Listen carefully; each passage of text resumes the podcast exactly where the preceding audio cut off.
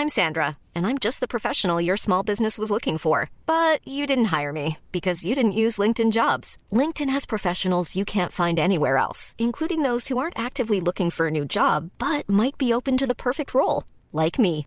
In a given month, over 70% of LinkedIn users don't visit other leading job sites. So if you're not looking on LinkedIn, you'll miss out on great candidates like Sandra. Start hiring professionals like a professional. Post your free job on linkedin.com/people today. Hallo und herzlich willkommen auf meinem Podcast. Der Podcast, der euch aus eurer Zwangsjacke befreit oder eben reinbringt, je nachdem. Im ersten Teil haben wir Luisa kennengelernt. Luisa ist wahrhaftige Sklavin, hat uns schon sehr tief mit in ihre Welt genommen, in ihre normale Beziehung, als auch in ihre Beziehung zu ihrem Dom. Heute werden wir das alles vertiefen und fangen auch direkt an, wo wir aufgehört haben, und zwar mit den Tipps und Tricks, wie man in die BDSM-Szene reinkommen kann. Fühlt ihr auch eine Vorliebe in euch, die raus will? Erzählt mir gern eure Geschichten und schreibt mir eine Mail an info@nika-macht.com oder meldet euch über WhatsApp. Einfach mal machen. Es gibt nichts, was es nicht gibt.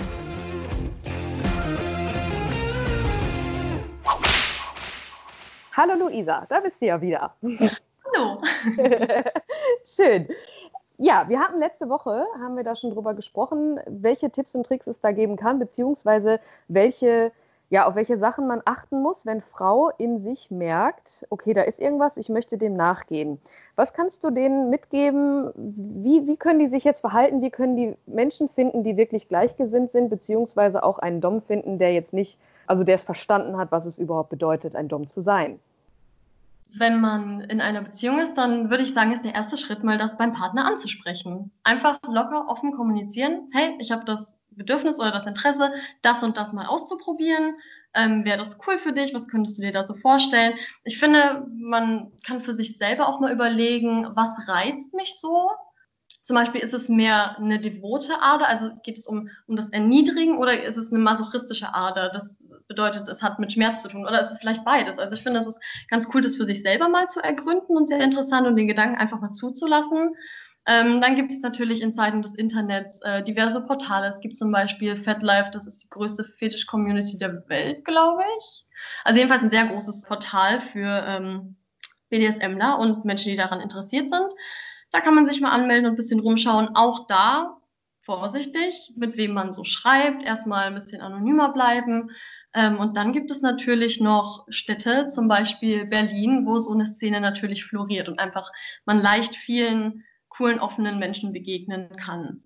Man könnte vielleicht zusammen mit einer Freundin oder mit dem Partner in einen SM-Club gehen oder in einen Sex-Positive-Club und einfach mal mit Menschen ins Gespräch kommen. Und ich finde es sehr erstaunlich, wie schnell man da reinrutschen kann, wie schnell man einfach merkt, okay, es, ist, es gibt total viele Menschen, die so ticken. Man ist damit nicht allein. Im Gegenteil, es gibt super viele Leute, die genauso ticken. Und dieser Austausch findet dann relativ schnell statt.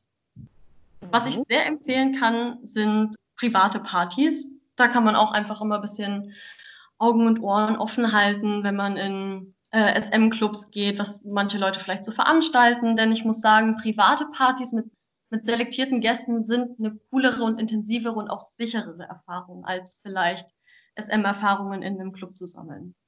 Als ich meinen Freundinnen erzählt habe, dass ich äh, auf einen, ich sag mal, ja, eine alltagstaugliche SM-Party gehe, diese ganzen, ganzen Klassiker, die es da so gibt, wo eigentlich ja nicht so viel gespielt wird, sondern eher so eine Party ist, wo man sich dann separieren kann, haben die mich ja. mit großen Augen angeguckt und gesagt, so du gehst als Frau alleine zu so einer Party. Ich war damals mit einer Freundin zusammen da, aber würdest du sagen, man kann als Frau auch alleine dahin gehen? Das kann man machen und ich treffe auf solchen Partys auch öfter mal Mädels, die alleine unterwegs sind. Was mir auffällt, ist, viele von denen geben sich dann irgendein Pseudonym, um erstmal anonymer zu bleiben in so einer Szene, die sie noch nicht kennen. Und das finde ich ist ein ganz cooler Trick. Man kann alleine gehen. Bitte, bitte vielleicht einfach, ich meine, die Szene ist voll von super coolen, toleranten Leuten. Aber man muss natürlich vorsichtig bleiben und ich würde einfach empfehlen, irgendjemandem zu sagen, wo man ist. Und ähm, wenn man noch ein bisschen unsicherer ist und vielleicht sich das Ganze erstmal mit mehr Distanz anschauen möchte, sich einfach ein Pseudonym zulegen. Jetzt hast du vorhin äh, das Internet auch schon erwähnt, wahrscheinlich auch da wieder Alarm für viele, weil so Pornobranche und Internet und überhaupt, also Pornobranche, also ist ja für viele schon BDSM ist gleich Porno, weil einfach so viel Unwissenheit auch herrscht. Internet ist sofort immer schnell so eine rote Flagge. Wenn man sich jetzt auf solchen Portalen anmeldet, worauf muss man achten, dass man jetzt nicht an irgendwelche Spinner gerät? Mm, es ist zum Beispiel so auf FetLife, dass wenn man sich ein Profil erstellt als Frau, gerade als ähm, submissive Frau, wird man relativ schnell angeschrieben von Männern. Und ähm, ich fand das dann immer ganz witzig, äh, da mal irgendwelche äh, anonymen Konversationen zu führen. Und da merkt man super schnell, sind das komische Männer. Was eine rote Flagge ist, ist zum Beispiel, man kriegt eine Nachricht, die direkt so einsteigt, hey, Sklavin, ich will dich verdreschen, bis du nicht mehr laufen kannst. Ich will dies, ich will das. Da, das ist kein guter Start. Das ist respektlos. Das geht überhaupt nicht. Ein guter Dom würde dir eine freundliche Nachricht schreiben. Hey, ich bin der und der und der. Ich mache das und das und das. Hättest du mal Lust, einen Kaffee trinken zu gehen und sich über das Thema auszutauschen? Das ist eine, ein guter Beginn einer Konversation. Passiert das oft, dass es wirklich so äh, solche Ansprachen gibt? Also ich hätte jetzt gedacht, gerade als, als Dom fühlt man sich doch eher so, ja, ich, die sollen mich mal anschreiben. Oder also welch, warum sollten Doms Subs suchen? Mm, weil es so ist, wie wir ja schon mal ähm, besprochen hatten, es einfach immer noch relativ wenige Frauen gibt, die das so frei ausleben und dafür ähm, bereit sind. Und deswegen sind dominante Männer, die es ja, glaube ich, öfter gibt als jetzt ähm, devote Frauen, die das frei ausleben, sind die natürlich nicht auf einer Suche, aber würden die sich natürlich freuen, eine Spielpartnerin kennenzulernen. Hast du vor, bevor du die äh, Dom-Beziehung eingegangen bist, hast du über solche Plattformen auch welche, also Spielpartner gefunden? Nein, also ich habe vorher nur mit meinen festen Freunden das ein bisschen ausgelebt. Jetzt im Nachhinein würde ich sagen, dass es doch ziemlich Vanilla war, aber damals war es für mich voll krass und voll BDSM. Deswegen war ich nicht auf solchen Portalen. Ich habe das nur mit meinen Partnern immer gemacht, so ein bisschen und da mich erforscht ich würde generell sagen, ein coolerer und sicherer Einstieg ist definitiv auf solche Partys gehen mit Begleitung, weil man hat die Menschen im Real Life vor sich, man kann die vielleicht besser einschätzen und ähm, genau, Internet einfach ein bisschen vorsichtig sein. Ich glaube, es könnte vielleicht auch Frauen, die gerne in diese Szene eintreten möchten und sich erkunden möchten, ihre Sexualität kennenlernen möchten. Ich glaube, dass das verschreckend sein könnte, wenn man dann von Männern angeschrieben wird, die gar nicht gehen und die überhaupt nichts mit der BDSM-Szene zu tun haben, sondern die einfach nur irgendwelche merkwürdigen Würstchen sind, die sich für dominante Männer halten. Deswegen empfehle ich sehr Real-Life-Kontakt, Partys, ähm, mit coolen Menschen ins Gespräch kommen und dann entwickelt sich sehr, sehr viel von alleine. Ja, und gerade auch wenn man, wenn man auf solche Partys geht, sei es jetzt öffentlich als auch privat, da soll man ja nicht meinen, wie sympathisch die Leute da alle sind. Ne? Das ist ja der Wahnsinn, ja. dass also auch das, dieses Paradoxon ist so Wahnsinn, dass diese Welt, diese BDSM-Welt ja eigentlich relativ verrucht immer noch ist oder sogar sehr verrucht. Und wenn man dann aber auf so realen Treffen ist, dann denkt man sich, wo kommt dieses Klischee her? Eben weil genau das Gegenteil präsentiert wird. Ja, ich denke, alles, was der Mensch nicht kennt, macht einem erstmal Angst. Und ja. äh, wenn man dann in dieser Szene ist, dann wird man vom Gegenteil überzeugt. Ich meine, Menschen, die so leben, die müssen ja zwangsweise offen sein und tolerant. Das bleibt ja nicht aus. Und wenn man sich auf solchen Partys aufhält, hat man einfach diese ganz interessanten Menschen auf einem Haufen. Aber woher kommt dieses Klischee? Naja, natürlich, weil BDSM erstmal mit, mit Lack und Leder und düster und Schmerzen verbunden wird, also alles irgendwie negative Assoziationen. Und daher kommt, glaube ich, auch dieses Klischee, dass das alles düstere, gruselige Menschen sind, was überhaupt nicht so ist.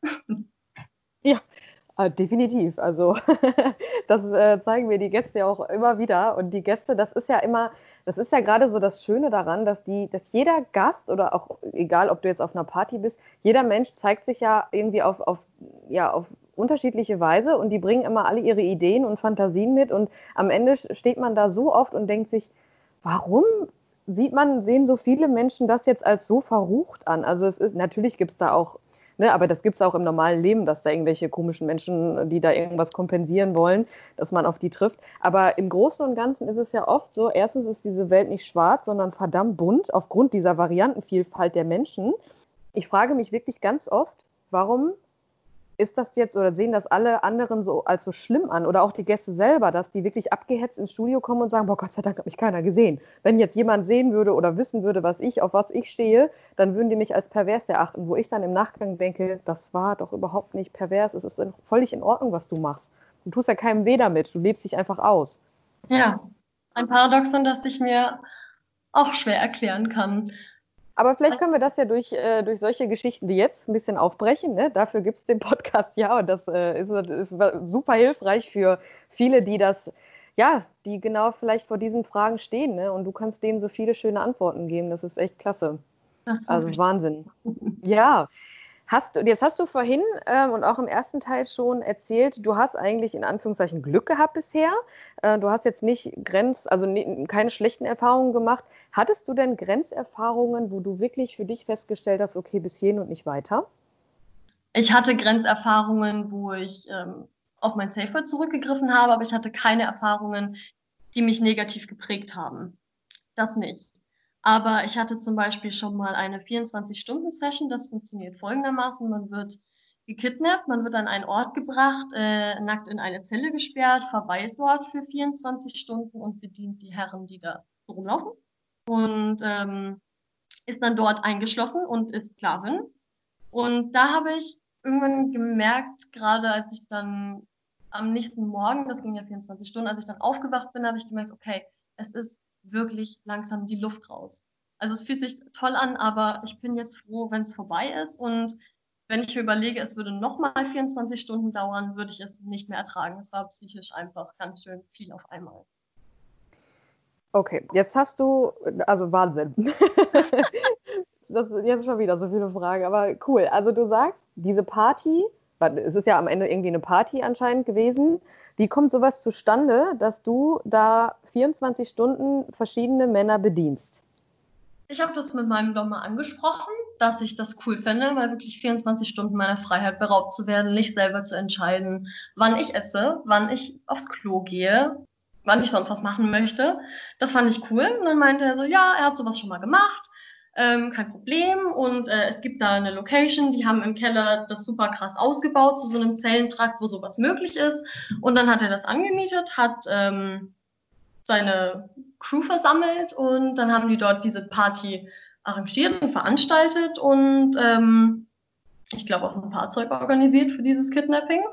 Und ähm, vorher hatten wir, ah genau, alle Männer, die Teil dieses Spiels waren, die wurden natürlich vorher gebrieft. Also es gab nochmal irgendwie ein großes Meeting, wo alles nochmal durchgesprochen wurde, so dieser ungefähre Ablauf. Und ähm, wo nochmal mein Neigungsbogen gezeigt wurde, hier zum Beispiel Füße, so lass die Finger davon, das ist nicht cool. Also das wurde alles nochmal durchgesprochen und als das alles fertig arrangiert war, fand diese Session dann statt, weil ich mir das gewünscht hatte. Wie viele Männer waren es? Ich habe ab zehn aufgehört zu zählen. Was musstest du da tun? Ähm, zunächst einmal bin ich, habe ich auf mein Handy eine Adresse bekommen am Morgen der Session, wo das beginnen sollte und sollte dann zu dieser Adresse hinfahren. Da bin ich dann hingefahren und stand da vor einem Lagerhaus, was immer das war. Dann habe ich noch eine Nachricht bekommen, ich soll dort die Treppe hochgehen bis ins oberste Geschoss. Dann bin ich da hochgelaufen. Dann war das wie so ein wie so ein Parkhaus und es war wirklich wie im Film. Ich musste auch kurz lachen, die Lichter haben geflackert. Es war, es stand nur ein Auto dort, ansonsten weit und breit dieses leere Parkhaus. Ähm, ich habe die Tür hinter mir zufallen lassen und habe geguckt, habe dann gesehen, an allen Ausgängen standen maskierte Männer. Dann habe ich kurz gelacht, weil es alles so ein super ausgefuchstes Spiel war. Aber das Lachen ist mir dann vergangen. Ich habe dann versucht wegzulaufen, aber die Männer waren schneller und es waren, glaube ich, vier, fünf Stück. Die haben mir dann eine Maske über den Kopf gezogen, haben mich auf den Boden gedrückt und ähm, ich hatte es dann geschafft, nach mir zu treten und ich habe einen von den Männern am Schienbein erwischt. Das fand er gar nicht cool. Daraufhin hat er mir den Arm umgedreht. Und dann mit viel Strampeln und Wehren und Theater, das ist ja alles auch ein cooles Spiel, wurde ich dann in diesen Van geschleift, ähm, konnte nichts sehen. Ich hatte diese Maske auf. Mein Herz hat geschlagen wie wild. Ich war super aufgeregt. Äh, diese Männer haben mich festgehalten. Ich wurde da angeschnallt und dann sind wir irgendwo hingefahren, ich kann nicht sagen wohin. Dann gingen die Autotüren auf, ich wurde da rausgetragen, es war relativ kalt. Ich habe gemerkt, okay, wir gehen runter in den Keller. Mm, dann wurde ich auf meine Füße gestellt, die Maske wurde mir abgenommen und jemand hat mir einen Tritt nach vorne gegeben und damit fiel ich in diese Zelle und die Zellentür fiel hinter mir ins Schloss. Und dann stand ich da erstmal. Du hattest aber was an. Ähm, nee, das wurde mir während der Autofahrt dann alles runtergerissen. Also ich hatte ich noch Schuhe an? Nee, ich hatte nicht mal Schuhe an. Nee, ich war dann wirklich ganz nackt. Ich hatte diese nette Kopfbedeckung, aber ansonsten hatte ich nichts mehr. Und wie ging es dann weiter? Mm, zunächst einmal war ich dort allein, habe mich umgeschaut. Es war so eine klassische Gefängniszelle. Es gab eine kleine Pritsche, es gab eine silberne Schale, ähm, die, glaube ich, zum Pinkeln war oder so. Tiefe Decken, ein Keller eben, ein schummriges Licht irgendwo. Dann war ich, glaube ich, kurz alleine und dann kam noch mal einer von diesen maskierten Männern und stand auf der anderen Seite der Gitterstäbe und hat mich angeschaut. Was dann passiert? Ah, es, war, es war alles so aufregend, dass ich es gar nicht mehr so strukturiert wiedergeben kann. Ähm, jedenfalls vom Lied war, dass es auf einmal vier Männer waren, glaube ich, und die haben mich dann schon mal ordentlich, ne? Die hatten dann ordentlich Sex mit mir, so wie ihnen das gefallen hat, so wie das für die toll war. Ähm, ich hatte danach auch ein paar blaue Flecken, wo ich mich nicht erinnern kann, wie ich die bekommen habe, weil ach, war alles so aufregend. Genau. Jedenfalls, als die fertig waren, sind die gegangen und dann wurde die Tür wieder abgeschlossen und dann war ich da in meiner Zelle alleine und dann blieb ich da erstmal ein paar Stunden. Ich habe gemerkt, es gibt so eine kleine Kamera, die blinkt und die mal auf mich gerichtet ist. Aber erstmal war ich da alleine. Irgendwann später kam dann mein Dom und hat sich gefreut, äh, wie verzweifelt ich da in dieser Zelle saß. Hm, ich wurde an meinem Halsband dann an so eine sehr, sehr kurze Kette festgemacht an der Wand, sodass ich auch nicht wirklich bis zu den Gitterstäben laufen konnte. Und zwischendurch habe ich dann mal was zu essen bekommen. Es kamen dann immer wieder mal Männer, die mich für eine Session rausgeholt haben, sei es für Sex, sei es für ähm, Schmerztraining, sei es für, oh, da habe ich das erste Mal, ähm, da habe ich das erste Mal Suspension Bondage gemacht. Es kam auch ein Typ, der dann Bondage gemacht hat, das war auch sehr cool. Und immer wieder danach ähm, zurück in die Zelle geworfen. Kurz, was ist Suspension Bondage? Nur für die Leute, die das nicht wissen. Ah, genau. Suspension Bondage ähm, bedeutet, man macht Fesselungen, spezielle Fesselungen mit Seilen, die dafür da sind. Ähm, und dann wird man aufgehängt an dieser Fesselung, an diesen Seilen und hängt da gefesselt und sehr hilflos. Und dann kann man alle möglichen Sachen machen. Man kann dann Sex haben, man kann einfach nur so rumhängen. Je nachdem, wie das gefesselt ist, ist das mal mehr, mal weniger schmerzhaft. Aber auch das ist natürlich eine coole Sache, denn man ist da super, super hilflos und super ausgeliefert. Und das ist natürlich aufregend. Du kannst dir sicherlich vorstellen, dass bei dem einen oder anderen Hörer jetzt auch Fragen aufkommen, wie ist das, das ist doch nicht normal und das ist doch gefährlich und die muss doch irgendwie nicht alle, alle gerade stehen haben, weil diese, ne, genau, du fängst schon an ja. zu lachen, ich, ich kann das auch, aber äh, es ist wahrscheinlich ja für dich auch verständlich, dass das, also wenn man das jetzt so hört mit äh, Parkhaus und einsame Stelle und dann stehen da maskierte Menschen und so, das ist schon ziemlich psycho, oder? Also Absolut. Meine Freundinnen haben auch so reagiert. Also die waren auch so krass, hattest du nicht Angst? Ich so, doch, natürlich hatte ich Angst. Klar, man weiß, dass es ein Spiel ist und diese Session hätte ich nicht gemacht, als ähm, mein Dom und ich noch eine sehr frische SM-Beziehung hatten, sondern diese Session, dazu habe ich mich bereit gefühlt, dass ich ihm wirklich vertrauen konnte. Ich weiß auch, was für ein sehr organisierter Mensch er ist und ähm, er liebt es, die Kontrolle über alles zu haben und ich wusste zu dem Zeitpunkt, dass ich ihm da absolut vertrauen kann. Und ich meine, es war immer schon ein, Kink von mir und eine, eine, tolle Fantasie, das mal zu machen, eingesperrt sein, gekidnappt zu werden, von den Männern da benutzt zu werden. Aber das ist natürlich nicht ganz einfach ähm, auszuleben. Ich meine, es gehören ja auch viele Menschen dazu, die sich mit dem Thema auskennen. Aber ich war so voller Vertrauen zu meinem Dom und äh, so voller Vertrauen zu den Männern, die teilgenommen haben an dieser Session, dass das in Ordnung war. Aber ich kann auf jeden Fall verstehen, wenn man das erstmal komisch findet. Ja. Kanntest du die Männer, die anderen Männer? Hast du dich vorher mit denen unterhalten oder hast du das einfach in die Hand des Doms gelegt? Das habe ich in die Hand des Doms gelegt. Allerdings muss man sagen, bei dieser Session, weil die ja schon sehr intensiv ist, achtet er darauf, dass da wirklich nur ausgewählte Männer sind, die er gut kennt. Und das bedeutet, ein paar von denen kannte ich schon von anderen Partys. Ein paar Männer waren mir fremd, die habe ich vorher nicht kennengelernt. Aber es ist ja auch schön, sich mal so kennenzulernen in dem Kontext. Auf alternative Weise, ja. Ja, Wahnsinn. Also du hast mir ja in der, ich glaube in der zweiten E-Mail hast du mir ja schon so ein paar Sachen ähm, aufgezählt, über die du auch oder die du machst und über die du sprechen würdest. Im ersten Moment dachte ich, boah, das ist nicht ja nicht jugendfrei, haha, aber es ist vielleicht zu heftig. Aber jetzt im Nachhinein denke ich mir, ach, wieso auch nicht? Also wahrscheinlich, weil viele ja schon damit anfangen mit der Frage oder mit der Angst, will ich das überhaupt? Aber wenn wir, wenn man dich jetzt als Beispiel nimmt ähm, könnte man die vielleicht ein bisschen ab, noch besser abholen, dass das, was denen durch den Kopf geht, gar nicht so abstrus ist wie das, was du machst.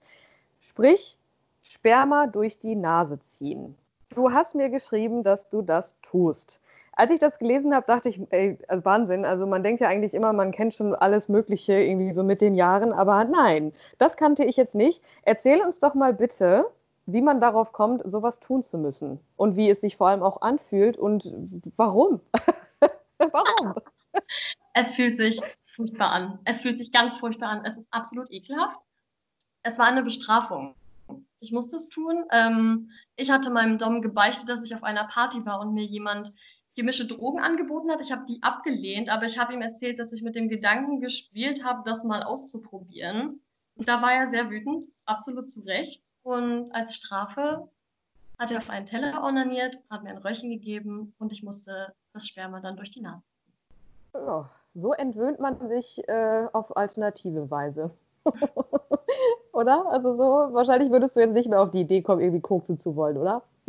nee, also das Thema hat sich damit eigentlich abgehakt, muss ich ehrlich sagen. Das war schon eine harte. Bestrafung. Also, okay, also der Einfallsreichtum hat er anscheinend. Wie war das dann für dich? Also, du hast das dann gemacht, es war super ekelig. Würdest du sagen, mach das mal oder lieber lass es lieber sein? Solche extremen Sachen. Ähm, ich würde prinzipiell sagen, mach das mal, weil es kann nicht viel schief gehen. Also gefährlicher ist auf jeden Fall Würgen. Da kann wirklich was schief gehen. Da kann man, ähm, da kann Blut abgedrückt werden, da kann man in Ohnmacht fallen, da kann man danach äh, vielleicht ein paar Gehirnzellen verloren haben. Das ist gefährlich. Sperma durch die Nase ziehen ist nicht sonderlich gefährlich, das ist einfach nur eklig.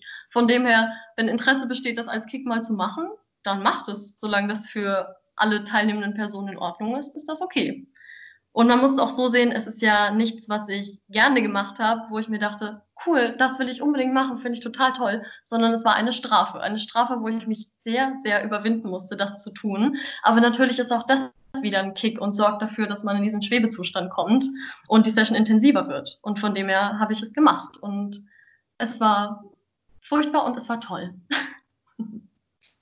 Gab es schon mal Strafen, die du abgelehnt hast, also die du wirklich, wo du gesagt hast, so, nee, mache ich nicht? I'm Sandra, and I'm just the professional your small business was looking for. But you didn't hire me because you didn't use LinkedIn jobs. LinkedIn has professionals you can't find anywhere else, including those who aren't actively looking for a new job but might be open to the perfect role, like me. In a given month, over 70% of LinkedIn users don't visit other leading job sites. So if you're not looking on LinkedIn, you'll miss out on great candidates like Sandra. Start hiring professionals like a professional. Post your free job on linkedin.com/people today.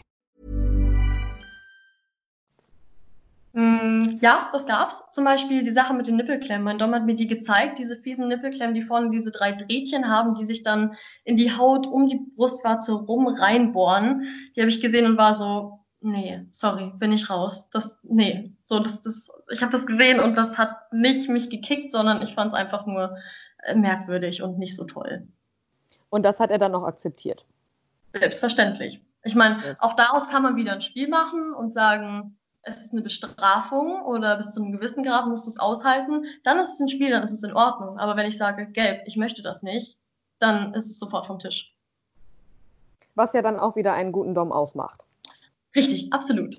Ich muss Dinger natürlich dann auch nicht benutzen. Ich habe die bis heute nicht benutzt. Ich habe die seitdem auch nie mehr wieder gesehen. Um jetzt mal kurz ein bisschen noch über dich zu erfahren. Ich weiß, wir, wir, bewahren deine Anonymität, aber wahrscheinlich haben sich jetzt auch schon der ein oder andere gefragt, wie alt ist diese Frau? Diese Frau ist 21 Jahre alt. Und ist das Wahnsinn? 21 Jahre alt und schon so reflektiert, so sexuell orientiert und Wahnsinn. Also ich kann es dir nur noch mal sagen, mit 21 so zu sein, Wahnsinn. Ich bin wahrscheinlich auch nicht die Erste, die dir das sagt, oder? Nein, das bist du nicht, aber es freut mich natürlich immer wieder zu hören. Das, äh, das nimmt nicht ab, das Gefühl. Und mich freut es auch so, weil es für mich nicht immer so war, dass ich äh, diese Sexualität moralisch mit mir so vereinbaren konnte. Und ich habe das in den letzten ein, zwei Jahren richtig reflektiert und bin einfach super froh mit mir selbst und wie ich mit dieser Neigung umgehen kann und es erfüllt mich und ich weiß, dass daran moralisch absolut nichts verwerflich ist und dass es total in Ordnung ist und dass man dieses Leben leben kann und das ist in Ordnung. das ist cool.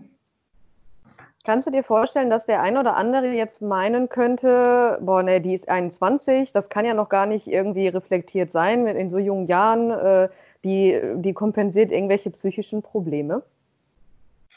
Das ist ein Klischee, was ja immer wieder aufkommt. Ähm. Ja, gegen dieses Klischee muss man sich immer wehren. Ich sage nicht, dass es nicht Menschen gibt, die. Okay, wo fange ich da an? Okay, ich, ich könnte es an meinem Beispiel ein bisschen, ein bisschen deutlicher machen. Also, es gibt Menschen, die haben masochistische oder devote Neigungen. Und die treten meistens schon im sehr frühen Kindesalter auf. Da gab es keinen Triggerpunkt dafür. Es ist keine psychische Klatsche, sondern es ist, ist einfach eine Neigung. Es ist, ist total in Ordnung. Allerdings ist alles multikausal und es könnte sein, dass ähm, Menschen, die vielleicht mal eine schlechte Erfahrung gemacht haben, dass das diese Neigung noch mehr Lust, also noch verstärkt hat. Also ich würde sagen, es ist ein bisschen multikausal. Ich sage nicht, dass es keine Menschen in der Szene gibt, die vielleicht mal eine schlechte Erfahrung gemacht haben und dadurch diese Neigung verstärkt wurde. Aber ich kann sagen, dass bei allen Menschen vorher, vor irgendwelchen Ereignissen, diese Neigung da war. Das ist gut, dass du das so sagst, weil, ähm, wie du schon richtig gesagt hast, ist das ein Klischee und es ist auch bekannt und auch bei uns ist es auch so, dass gerade die jüngeren Sklavinnen oft äh, direkt einen Stempel auf die Stirn gedrückt bekommen, aber das kriegen wir auch auf andere Weise. Also das ist schon immer faszinierend. Auch ich erwische mich dabei. Vielleicht liegt es auch einfach daran, dass ich das noch nicht ganz so greifen kann, wenn man in so jungen Jahren schon so ist, äh, so reflektiert ist und das für sich schon so krass erkannt hat. Und ich habe auch schon die anderen Beispiele erleben dürfen, wo man wirklich offensichtlich sieht, okay, das, uh, da sollte man vielleicht an anderer Stelle mal arbeiten, weil die halt auch, ja, nicht ganz so, also du wirkst so, so selbstsicher, du, du bist total äh, authentisch bei der Sache, du erzählst das so, als würdest das, also man glaubt es dir einfach, dass du eine total selbstständige Frau bist, die einfach ihren Neigungen, Neigungen nachgeht. Und äh, als kleiner Hinweis, du bist ja auch eine Studentin noch, also sprich, du gehst deinen Weg, du machst dein Ding und äh, trotz, dass du erst 21 Jahre alt bist, merkt man dir das einfach an und nimmt es dir ab, dass du das einfach ja, dass du das lebst, weil du davon überzeugt bist und weil du das machen willst. Du machst dein Ding. Das ist schön zu hören. Genauso fühle ich mich auch auf jeden Fall. Es ist so, es gibt nicht nur schwarze Schafe auf der Seite der dominanten Männer. Es kann natürlich Frauen geben, wo, wie du gerade gesagt hast, man vielleicht an anderer Stelle mal bohren sollte. Aber auch das ist etwas, was ein guter Dom erkennen wird. Ich nenne mal ein Beispiel. Es gab ein Mädchen, eine Frau, die mit meinem Dom keine Sklavenbeziehung, aber eine, sie war trotzdem seine Sub. Sie kam hin und wieder mal zum Spielen und er hat gemerkt, okay, diese Frau, da ist psychisch was nicht in Ordnung. Es geht dieser Frau überhaupt nicht gut und es ist offensichtlich, dass da irgendwas kompensiert wird. Er hat dann viele Gespräche mit ihr gehabt. Diese Frau ist übrigens in Therapie. Und er hat dann den einzig richtigen Schritt gemacht, nämlich zu sagen, das ist meine Grenze als Dom, ich möchte das nicht mehr. Ich fühle mich damit unwohl, ich möchte nicht mehr mit dir spielen. Ein guter Dom wird in meinen Augen immer erkennen, wenn das keine, kein Hobby oder keine natürliche Neigung ist, sondern wenn da an anderer Stelle geboren werden muss. Das ist, das hast du wunderbar gesagt. Also ich glaube auch, dass ähm, ja, die Grenzen einer Sub sind sehr, sehr wichtig zu beachten, aber die Grenzen eines Doms halt auch. Und ähm, gerade da kann man ja auch erkennen, wer jetzt, wer das verstanden hat und wer die Sache vor allem auch mit dem größten aller oder der, dem wichtigsten Ding aller Sache überhaupt rangeht mit Respekt. Ne, das Respekt steht ja, glaube ich, so ziemlich über allem neben Vertrauen. Und wenn man das als Dom selber auch sieht oder erkennt, da ist irgendwas, dann da nicht weiterzugehen, ist ja, ist ja der beste Weg. Und so funktioniert die Szene an sich ja auch. Also es, das kriege ich mit, das kriegst du mit, ähm, dass da, dass die Menschen einfach alle oder alle nicht, aber ziemlich alle reflektiert bei der Sache sind und wissen, wo die Grenzen sind, sei es jetzt Sub oder Dom. Richtig, das müssen sie auch. Und ähm, es ist vielleicht nicht ganz so offensichtlich für alle oder ich glaube, es kommt nicht so oft zur Sprache, dass auch Doms ihre Grenzen haben. Allerdings muss auch das super klar kommuniziert sein. Und Doms haben Grenzen, das müssen sie, das ist wichtig und auch das müssen die Subs wissen als ich meinen Sklavenvertrag bekommen habe, haben wir auch gleichzeitig einen Neigungsbogen ausgefüllt. Das ist so ein Zettel, da steht drauf, was meine Kings sind, was ich cool finde, was ich schon gemacht habe, was ich ausprobieren möchte, was meine Soft Limits sind und was meine Hard Limits sind. Also Sachen, die ich nicht machen möchte, Beispiel Füße. Und dann habe ich den Neigungsbogen von meinem Dom gesehen. Da stehen bei den Hard Limits zum Beispiel Vomit, also Sachen mit Kotze. Das möchte er nicht machen und ähm, das muss ich respektieren als Sub. Und im Spiel wird dann nicht gebittet und gebettelt, dass man diese Grenze überschreiten möchte. Wenn das ein Hardlimit vom Dom ist, dann ist das zu akzeptieren. Ja. Jo. Kann man einfach nur Job sagen. äh, kurz dazu noch, dass jetzt, wo du das gerade sagst, gerade so Fäkalspielchen ist so eine Sache. Du hast ganz, ganz am Anfang gesagt, im ersten Teil äh, NS ist für dich so eine Sache, sprich Natursekt, sprich anpinkeln. Ich als Aktive kann das, ähm, ja, erlebe das ja nur selber auch als aktiv. Also ich äh, pinkel andere Menschen an, weil sie es gerne möchten. Höre ich raus, dass du eher der passive Teil bist, der das aufnimmt? Richtig, es geht nicht nur ums, also Aufnehmen auch, aber es muss ja nicht immer geschluckt oder aufgenommen werden, sondern man kann auch ganz viele tolle andere Sachen damit machen. Ich habe das schon mal auf einer so einer privaten SM-Party, habe ich das auch schon mal ein bisschen aus Spaß, weil es einfach cool und lustig war, habe ich das auch schon mal aktiv gemacht. Da gab es so eine Toilettenvorrichtung, da kann man Sklaven reinsperren und dann schließt man das ab und dann macht man den Deckel drauf, dann sieht es aus wie eine Toilette und dann setzt man sich da drauf und pinkelt. Und ich habe das auch schon gemacht, einfach weil es auf der Party cool war und eine coole Erfahrung und schön. Aber es ist nicht mein King. Mein King ist der passive Part zu sein. Genau. Kurz, äh, also das war jetzt ein bisschen aus dem, aus dem Kontext gerissen, aber da wir jetzt gerade über äh, Vomit und so gesprochen haben, was kickt dich bei NS denn? Also, weil auch hier wieder Hintergrund, viele würden wahrscheinlich jetzt eher so, äh, Ekel und wie kann man nur und überhaupt, aber was reizt dich daran, das aufzunehmen oder auch angefangen beim angepinkelt zu werden? Was ist das? Der Ekel, dass es ein Grenzspiel ist, dadurch, dass ich mich überwinden muss, das zu tun und das ist der Kick an der Sache.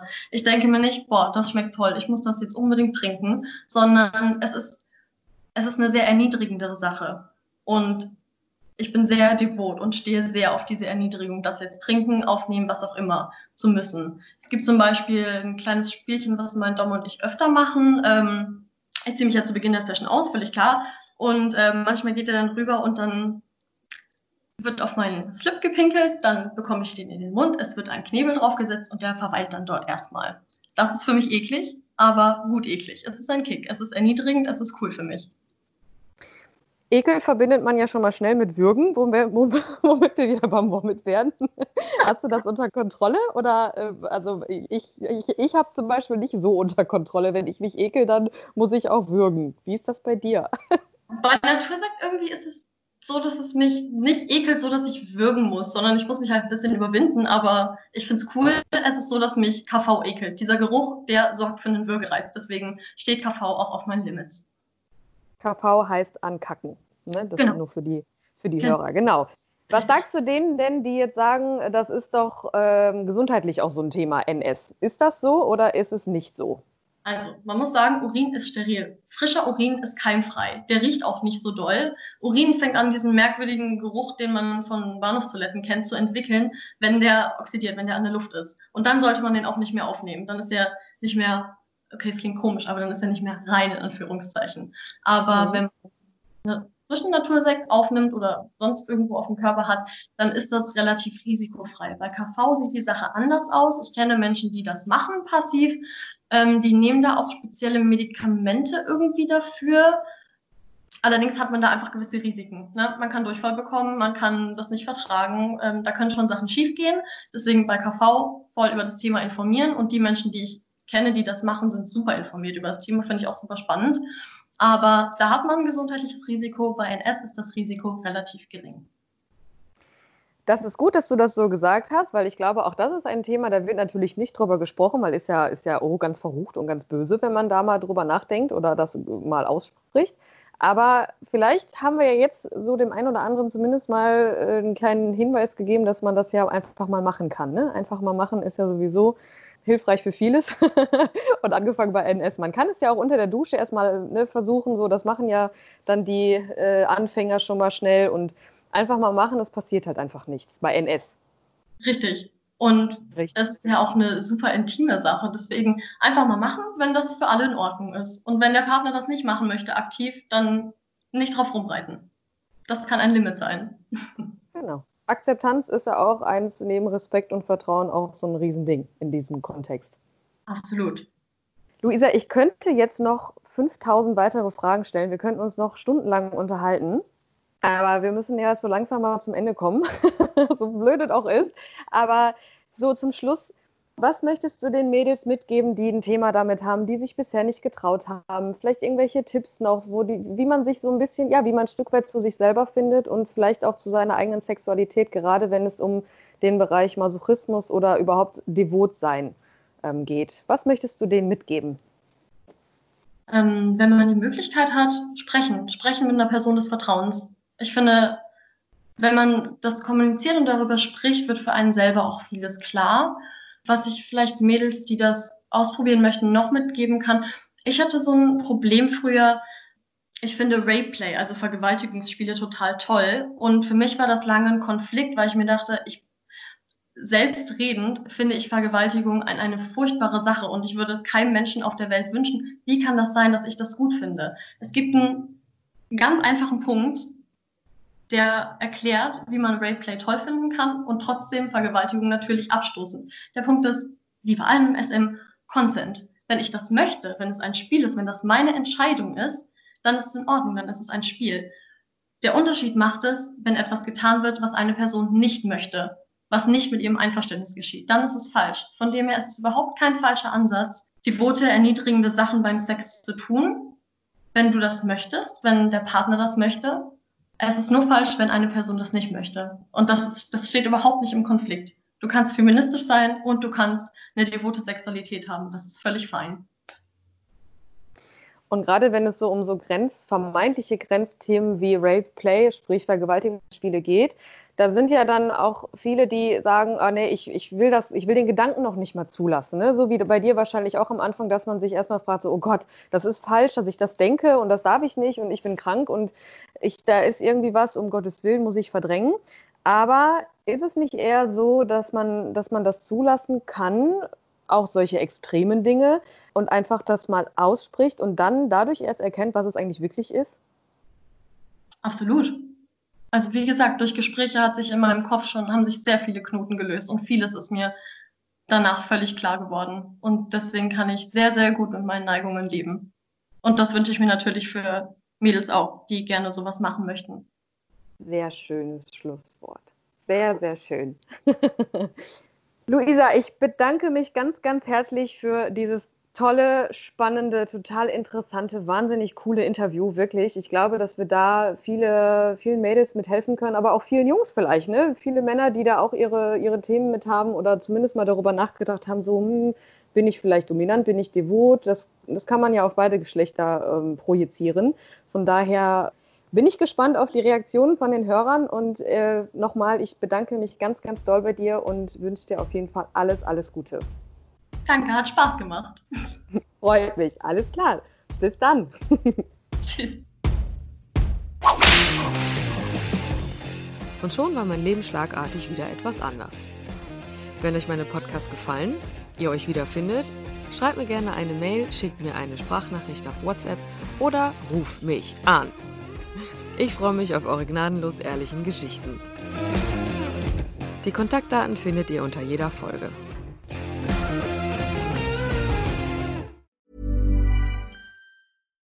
Flexibility is great. That's why there's yoga. Flexibility for your insurance coverage is great too. That's why there's United Healthcare Insurance Plans. Underwritten by Golden Rule Insurance Company, United Healthcare Insurance Plans offer flexible, budget friendly coverage for medical, vision, dental, and more.